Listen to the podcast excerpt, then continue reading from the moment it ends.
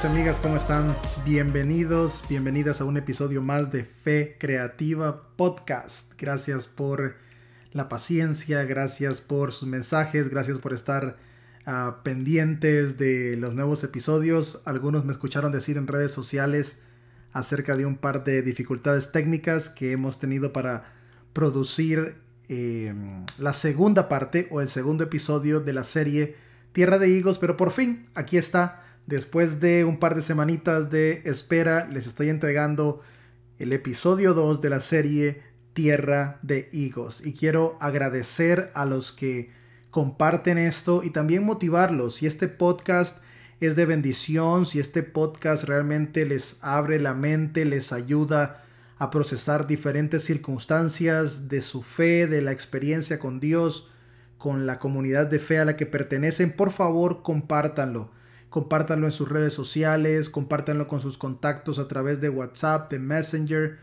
cualquier otra aplicación que usted use para comunicarse, por favor comparta. Es para, para mí importantísimo que otras personas puedan escuchar estos recursos.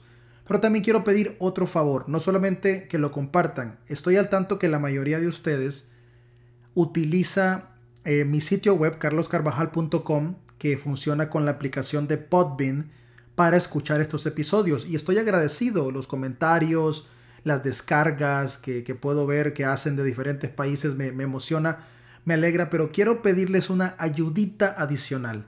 Si pueden, por favor, a partir de este episodio, comenzar a escuchar este podcast en Apple Podcast y en Spotify. O sea, si están en Podbean o están en mi página web, por favor, por favor, váyanse a Apple Podcast o a Spotify y escúchenlo desde ahí, porque eso me ayuda a tener más presencia en esas plataformas.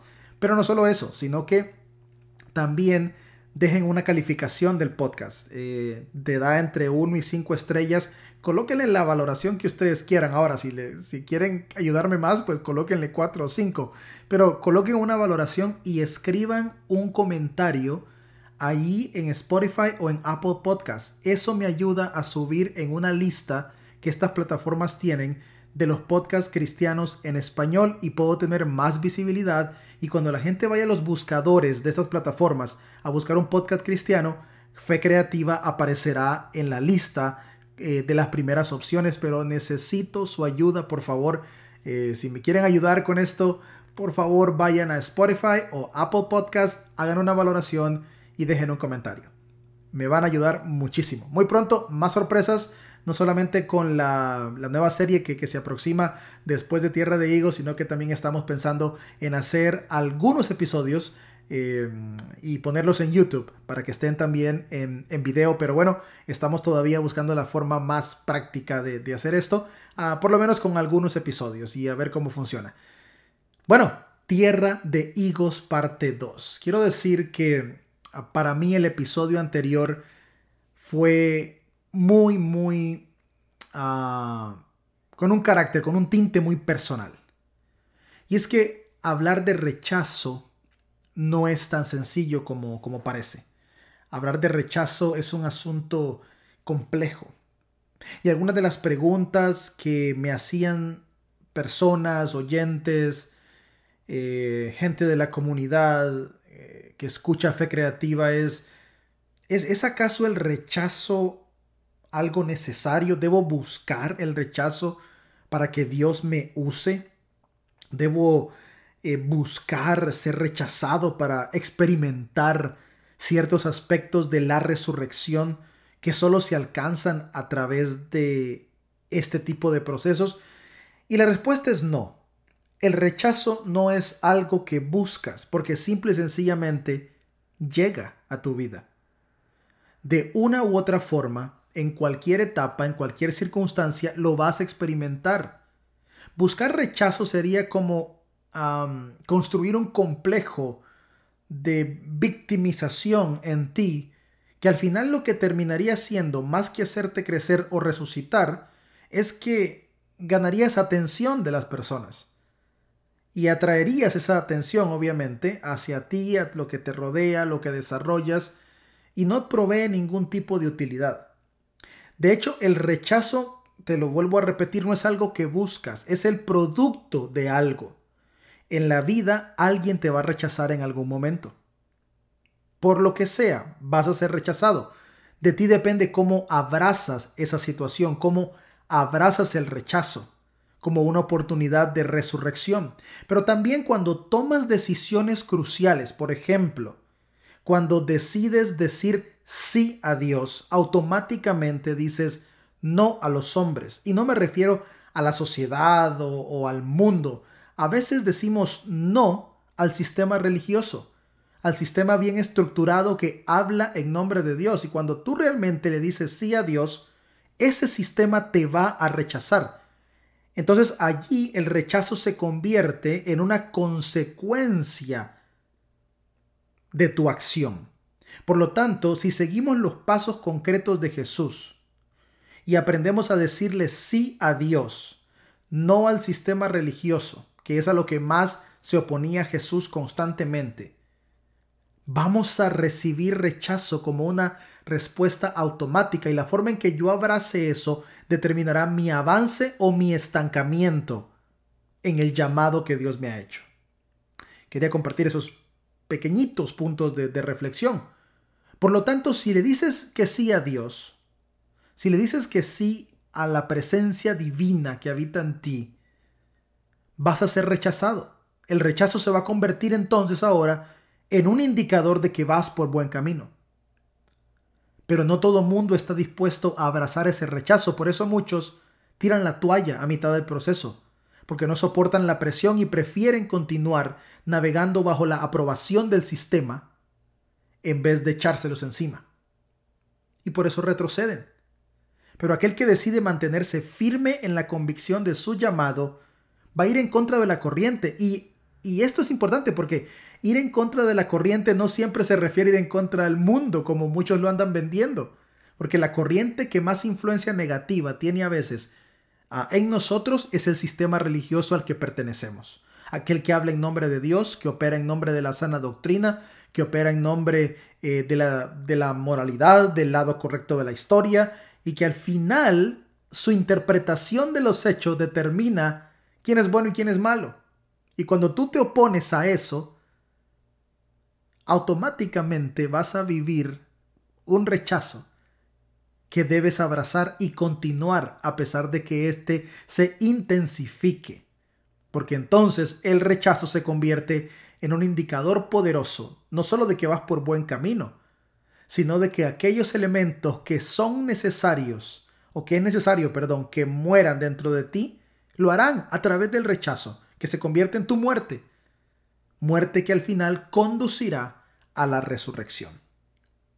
Y tomando esto como una introducción, hoy la historia a, la que daré secuencia tiene su, su epicentro en esta pequeña villa que ya pues pudimos introducir en el episodio pasado, llamada Betania, una ciudad que apenas tenía, bueno, no es ciudad, una pequeña villa, un poblado de aproximadamente 400 personas. Transpórtate por favor al primer siglo e imagínate Betania, una ciudad, vuelvo a decir ciudad, una villa de unas 400 personas.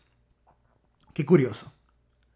Porque Jesús desarrollaba durante el día, en esta última semana particularmente, antes de, de, de su crucifixión, su ministerio diario se realizaba en Jerusalén, una ciudad que al momento albergaba aproximadamente 60.000 personas.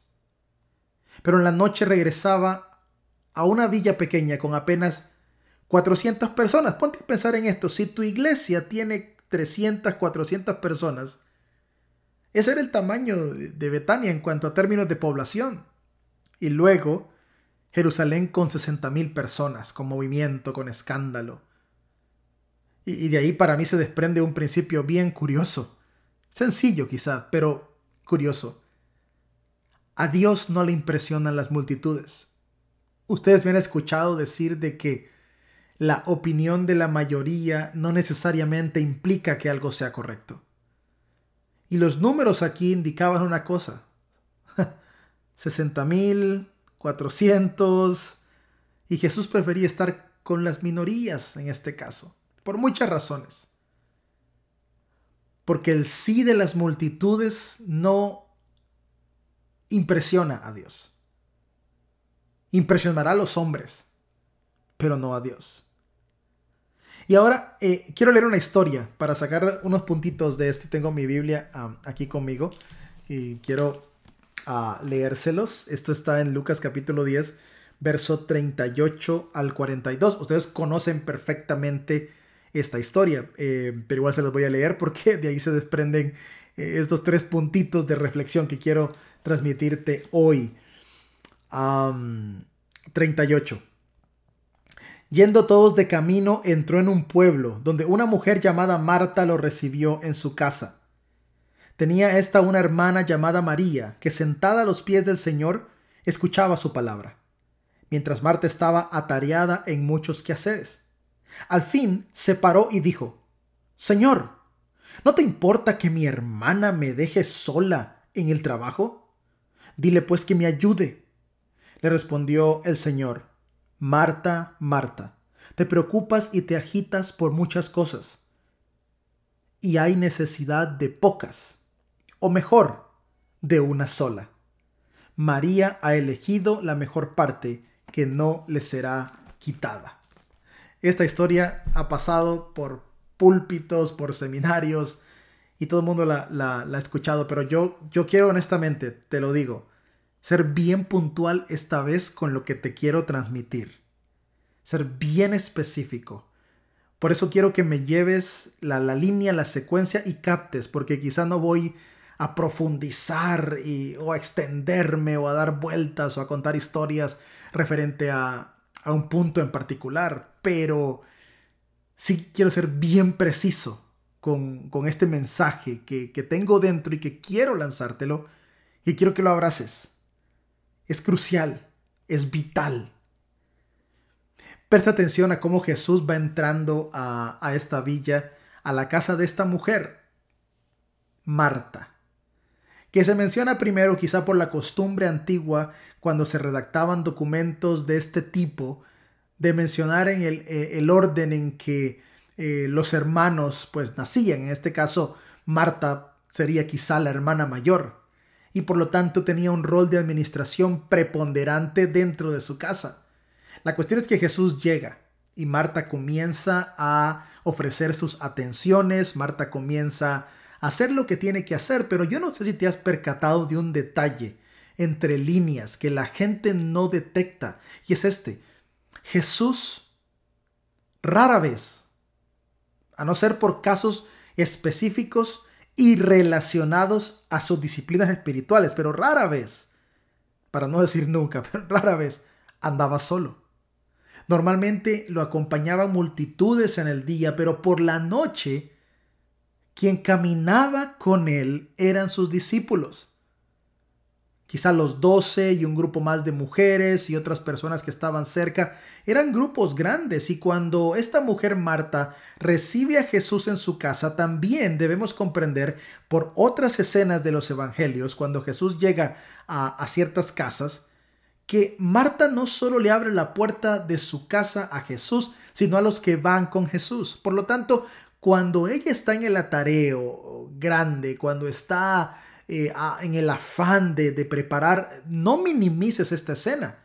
Porque no está cocinando un huevo con un par de tortillas o arepas o pan para una sola persona. Ahora le voy a dar de comer a Jesús. Eso sería, pues sería fácil. No, no es motivo de afán preparar comida para una persona.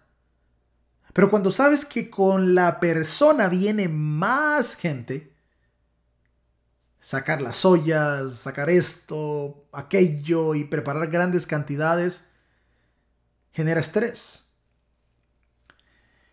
Ahora, yo te voy a decir una cosa. Aquí para mí ya está el, el primer punto clave. Mira, recibir a Jesús, aceptar a Jesús en tu vida es fácil. Es fácil. Y de hecho todo el mundo lo hace. No, no hay discusión en el mundo cristiano acerca de, si amas a Jesús o no amas a Jesús. Pero hay un principio fundamental cuando nosotros aceptamos o recibimos a Jesús en nuestra vida.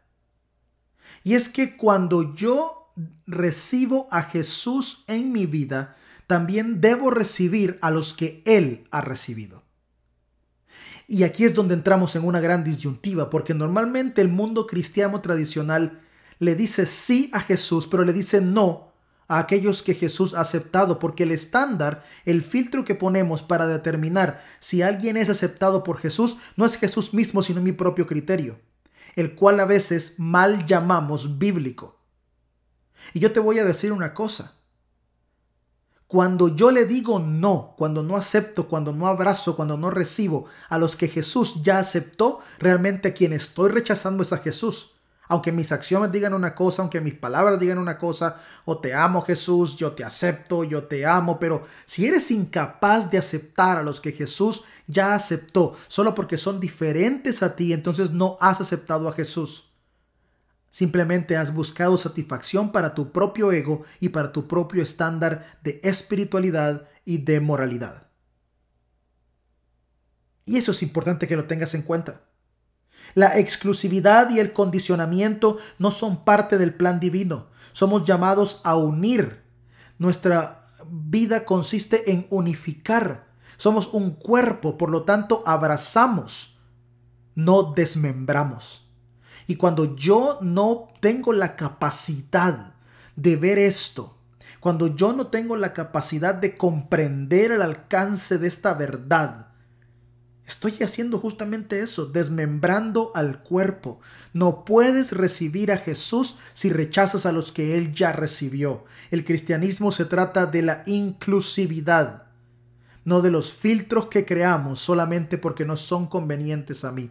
El rol de la transformación, del empoderamiento, de la convicción de pecado o la convicción de justicia no le compete a la iglesia. Es un rol del Espíritu Santo. El rol nuestro como tal es abrazar, sentarnos, incluir. Del resto se encarga el Creador, no tú. ¿Estás recibiendo a los que Jesús ya recibió? ¿Estás recibiendo a los que el mundo rechaza y que necesitan conocer al Salvador, pero no pueden conocerlo, no pueden conocer al, al Emanuel, no pueden conocer al Cristo que está en todo, no pueden experimentarlo porque nosotros mismos hemos creado muros que determinan quién entra y quién no cuando nuestro rol no es ese. Yo necesito entender que donde Jesús va, viene siempre acompañado. Y que Él toca la puerta y yo no puedo abrir y decirle, entra tú Jesús, pero ellos no. Porque Él es quien los trae a mí. Y a veces Jesús trae a nuestra vida personas que necesitan ser incluidas en tu mesa y tú les has cerrado la puerta en la cara. No se trata de que dejes entrar a Jesús en tu corazón. La fe cristiana no se trata de que dejes entrar a Jesús en tu corazón. Se trata de que dejes entrar al prójimo dentro de él también. Jesús nunca viene solo y no puedo recibirlo solo. Debo recibirlo con todos los que trae. Y los que él trae son los rechazados del mundo. Son los que el mundo ha aislado, ha destruido, ha maltratado, ha herido. Tu meta no es filtrarlos ni condicionarlos. Es sentarlos a tu mesa, servirles, ministrarles, entregarte a ellos, hacerlos parte de tu vida. No puedo recibir a Jesús si no recibo a todos los que Él trae. Jesús entra a, comer a la casa de, de, de, Marta, de María, y esto es poderoso. Porque las comidas en el antiguo tiempo significaban o representaban directamente comunión, alianza, pacto, amistad, relación, muchos elementos. Nadie comía con sus enemigos. Nadie comía con aquellos que no le simpatizaban. Y Jesús nos invita a comer con aquellos que nunca comeríamos, porque comer con ellos nos lleva a un nivel de relación con Él más profundo. Quiero que entiendas esto. conectarme más profundamente con Jesús, se trata de conectarme más profundamente con la gente. Entre más me conecto con la gente, con los vulnerables, con los rechazados, con los oprimidos, con aquellos que el mundo margina, más me conecto con Jesús. Eso es lo que Él nos quiere enseñar. Que la verdadera comunión no se trata de los estándares que yo puedo crear y que conocerle y experimentarle a Él y comer de Él es comer de otros. Entregarnos a otros para que otros se entreguen a nosotros. Pero esto no lo entiendes hasta que no has sido rechazado. El rechazo ahora se convierte en tu examen, se convierte en el verdadero filtro o se convierte en este caso en aquello que quita el velo que tenías frente a ti para darte cuenta que no vas a sembrar aquello que ya te lastimó en otras personas. Por lo tanto, si has sido rechazado, no rechaces. Por eso la iglesia es una comunidad perfecta de rechazados, donde todos son bienvenidos. Y por más peros que les pongamos y trabas, todos son bienvenidos. La pregunta es, ¿son todos bienvenidos en tu corazón sin tus condicionamientos? Esa es la verdadera pregunta. ¿Comes con ellos? ¿Te entregas a ellos y permites que ellos se entreguen a ti? Y esta verdad tiene que entenderse sin prejuicios. De lo contrario, continuaremos siendo absorbidos por el sistema que oprime y no el sistema que libera. Ahora mire lo que ocurre. Está Marta afanada. ¿Y quién no? Porque si tiene su casa llena con gente y hay que darle de comer y la gente está desesperada y a lo mejor es tarde y de repente en medio de toda la conmoción su hermana ya no está con ella en la cocina. Nota esto, cuando, cuando Marta dice, me dejó sola, ¿qué implica? Que estuvo aquí conmigo, me estaba ayudando, pero luego desapareció. Luego se fue, ya no estaba. Y cuando ella no está, la actitud de Marta es bien particular, porque ¿qué harías tú si estás en una escena como esta?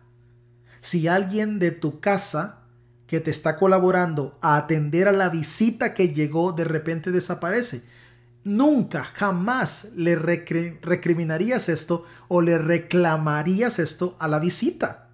Es ilógico.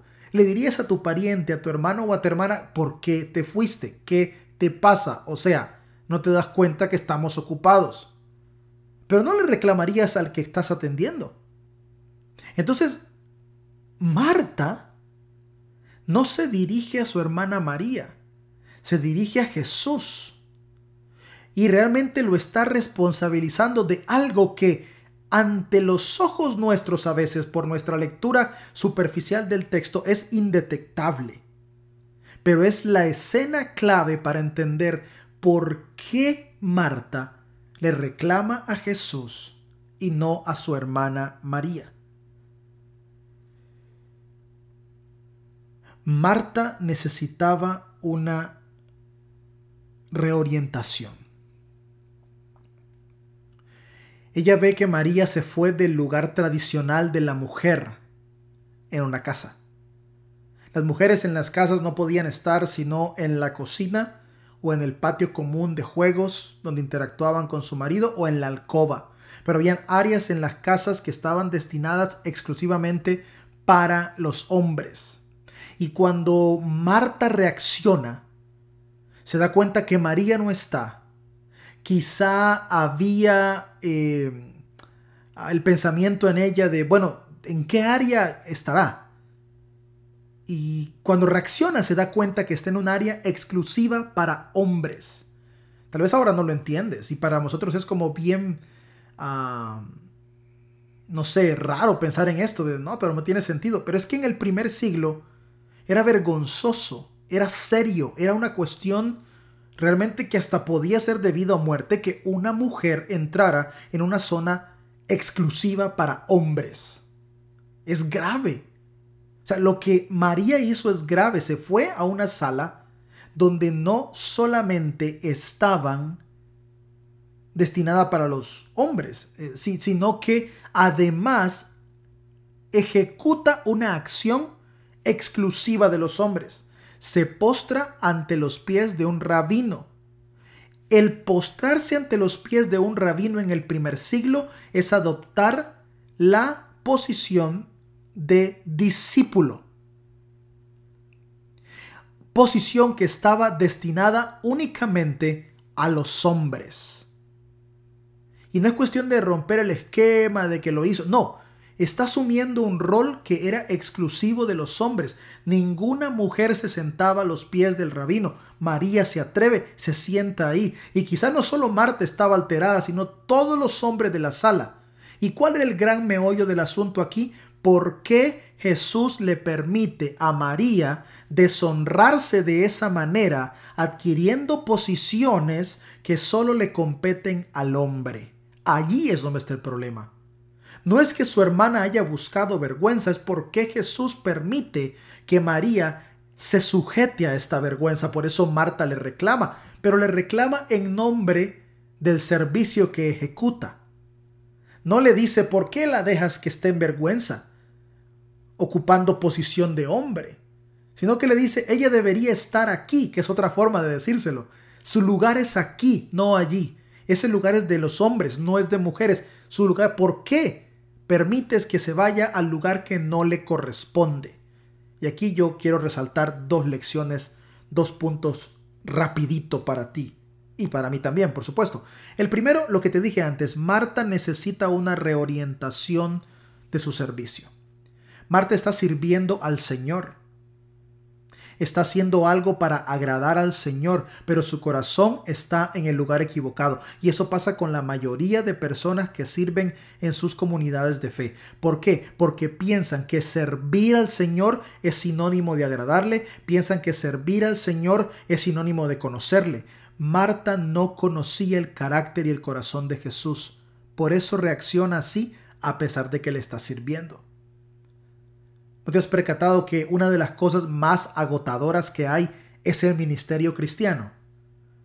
Cansa, frustra, desgasta, se vuelve tóxico, contamina a veces más de lo que bendice. Y allí seguimos en nombre del Señor diciendo que es la voluntad de Él hay que servirle, hay que pagar penas por servirle. No. Jesús le hace una corrección a Marta clara y le dice, entiende que estás afanada. O sea, ¿qué le dice? Estás estresada y el que está estresado se desespera, se frustra. Tú has visto gente sirviendo en los ministerios que están cargados de estrés, al punto que ofenden, que le gritan a los otros, que explotan a sus líderes, eh, que lastiman, que hieren con sus palabras y están sirviendo. ¿Y por qué pasa eso? Porque su corazón está en el lugar equivocado y a veces ese corazón en el lugar equivocado es, es el tuyo. Cuando el ministerio te desgasta, te frustra, te cansa, te agota y no te produce paz, lo siento mucho. Necesitas reorientar tu servicio y tienes que alinearlo con el carácter y el corazón de Jesús. Porque Jesús dijo, ligera es mi carga, mi yugo es fácil. Él no nos invita a participar en ministerios donde vamos a ser usados, maltratados, oprimidos, humillados, todo para que su nombre sea glorificado.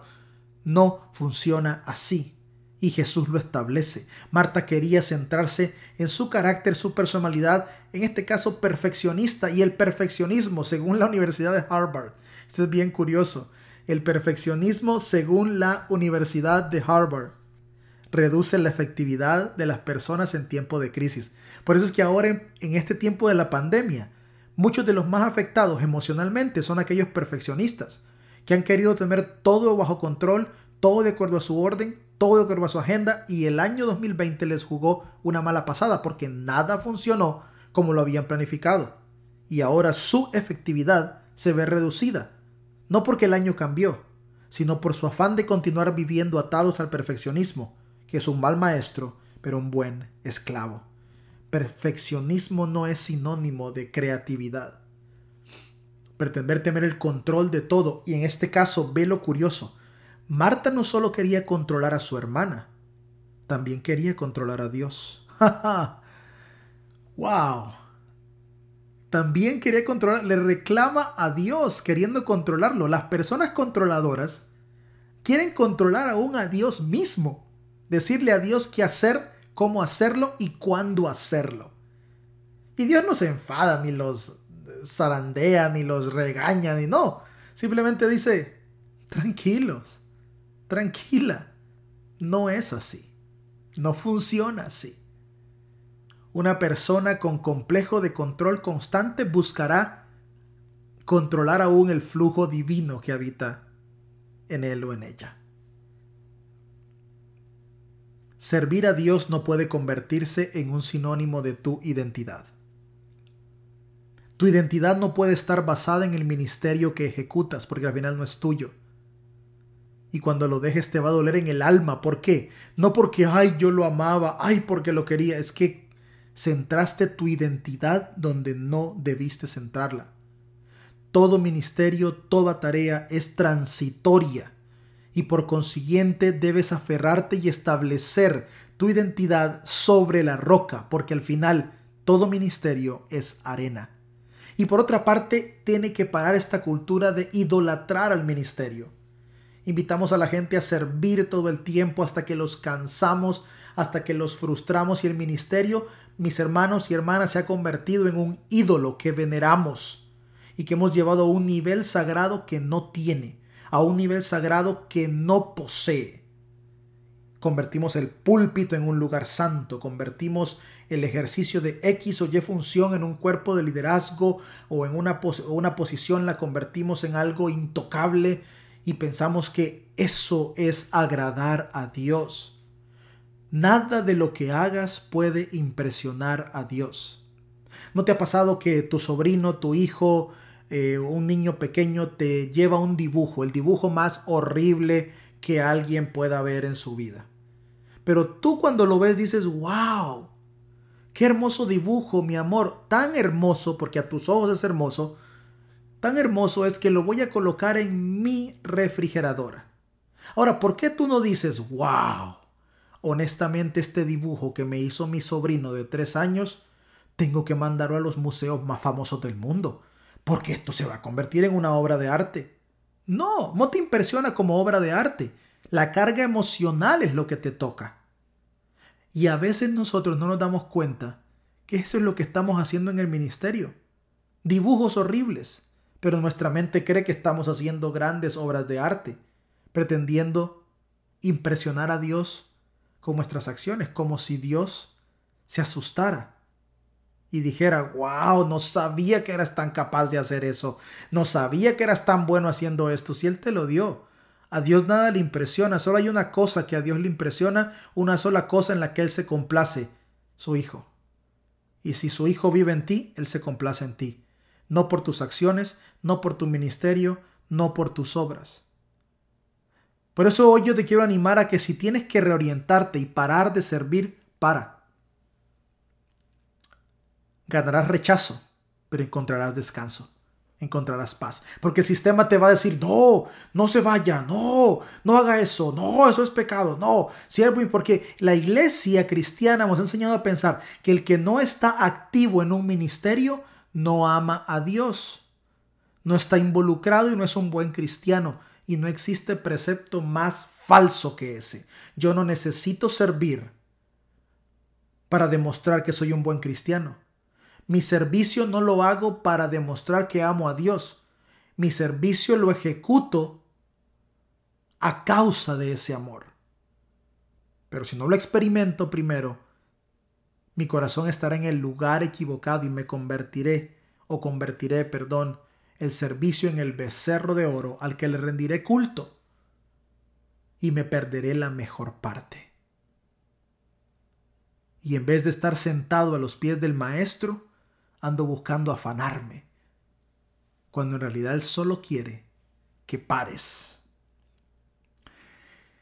Y la segunda cosita que te dije que iba a sacar de, de esto, de esta parte específica de la historia, es que mira la actitud de Jesús con respecto a María. Mira la actitud de Jesús con respecto a María. Me parece impresionante. Tomó postura de discípulo y Jesús la dejó ocupó un lugar que solo los hombres ocupaban y Jesús la dejó. Yo vuelvo a reiterar que es importante que nosotros comprendamos que el tiempo de dar a la mujer el lugar que le compete en la sociedad y en la iglesia es hoy. Todos los textos que leamos referente a los roles de la mujer y referente a cualquier otra cosa que la mujer haga deben pasar por el filtro de Jesús e interpretarlos a la luz de lo que Jesús hizo y de cómo Jesús trató a las mujeres. Mira el valor que Jesús le otorga a la acción de María diciéndole prácticamente, sí puedes ser mi discípulo, sí puedes aprender y esto no es exclusivo de los varones. Y si puedes estar donde ellos están y yo te recibo y yo te honro y yo te acepto. Es necesario que abramos nuestros ojos porque una reestructuración en nuestras iglesias urge. Las mujeres en nuestras congregaciones no se hicieron para trabajar o no se les da el rol, solamente, perdón, permíteme corregir esas palabras, eh, ese rol de coloque las cortinas, decore, trabaje con los niños, trabaja en la cocina y los hombres se llevan los aplausos por hacer las labores más grandes aparentemente. Y hemos justificado esto con, es que son diferentes roles, somos iguales en dignidad, pero son diferentes roles. Hay que entender eso. No, por favor, paremos ya con eso. Es hora de dignificar a la mujer y empezar a verla como Jesús la ve. Y esta escena a mí me muestra que Jesús la ve no solamente con dignidad, sino también entiende el valor y el poder de los propios dones que Él dio a las mujeres. Así que mujeres, si ustedes me están escuchando, es importante que comprendan que pueden venir a los pies de Jesús como aprendices, como discípulos y servirle con todas las de la ley que Él les otorga. Y a los hombres quiero decirles, es importante que entendamos que el tiempo de la transformación debe llegar y hay que unirnos como un cuerpo, un cuerpo inclusivo donde hombres y mujeres sirven y ministran por igual. Porque al final la impartición del Espíritu Santo no está condicionada al rol masculino. Por el contrario, vemos que los evangelios nos muestran que aquellas que eran sumamente activas en la ejecución de la administración eran las mujeres eran las mujeres. Debemos reestructurar con urgencia esto.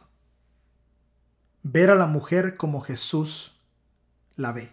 No la vio, no porque no es tiempo pasado, es ahora. Ver a la mujer como Jesús la ve y tratarla como Jesús la trató. De eso o en eso consiste todo.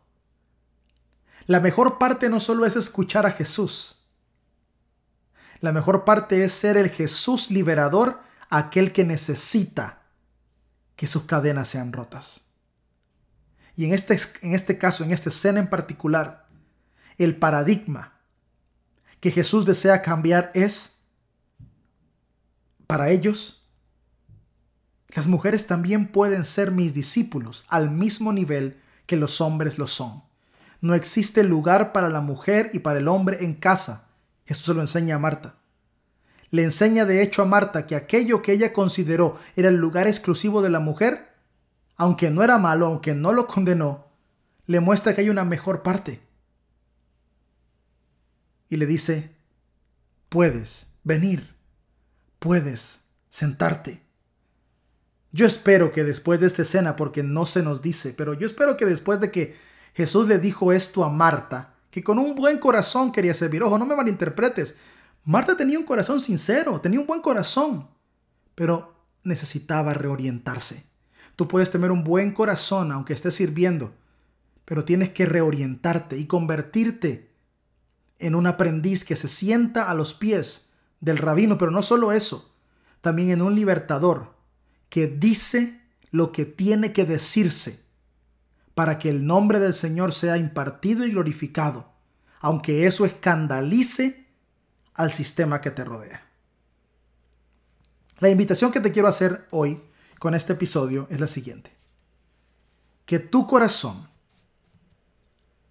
que tu vida sea Betania.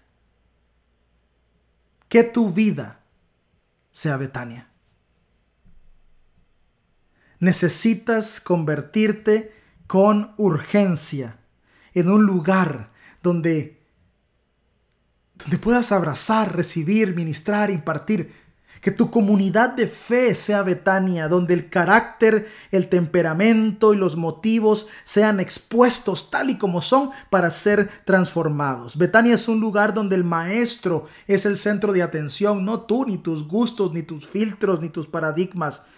No, la iglesia está llamada a ser Betania. ¿Por qué? Porque cada individuo está llamado a ser Betania. Por lo tanto, tú tu vida es un lugar de inclusión donde recibes al que viene con Jesús.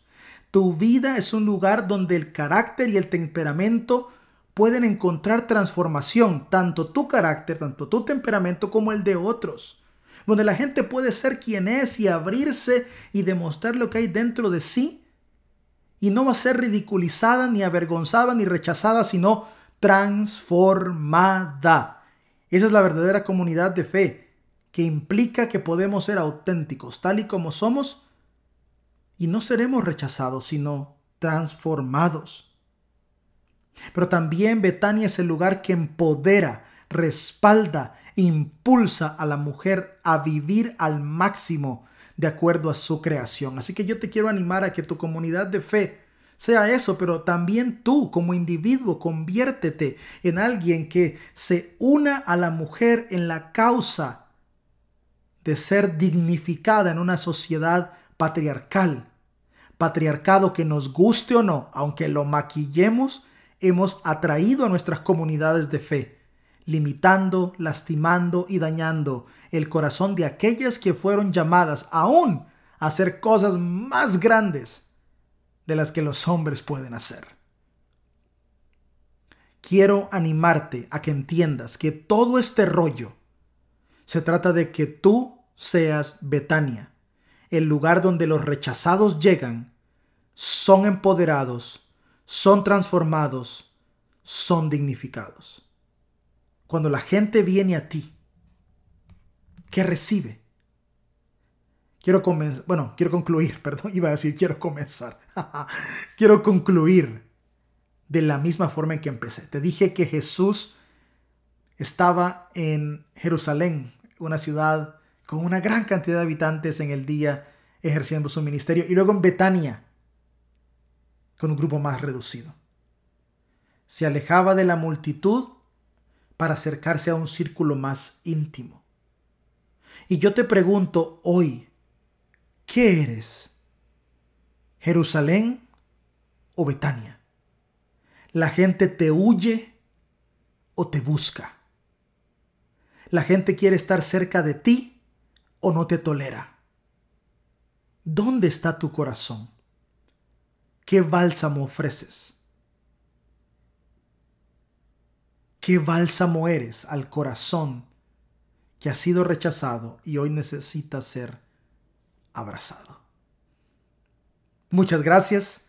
Los veo pronto, muy, muy, muy pronto, para la tercera parte de la serie tierra de hijos. Que Dios me los bendiga muchísimo y que los lleve a, una semana llena de victoria aún en medio de, de la pandemia. Un fuerte abrazo virtual para todos y todas.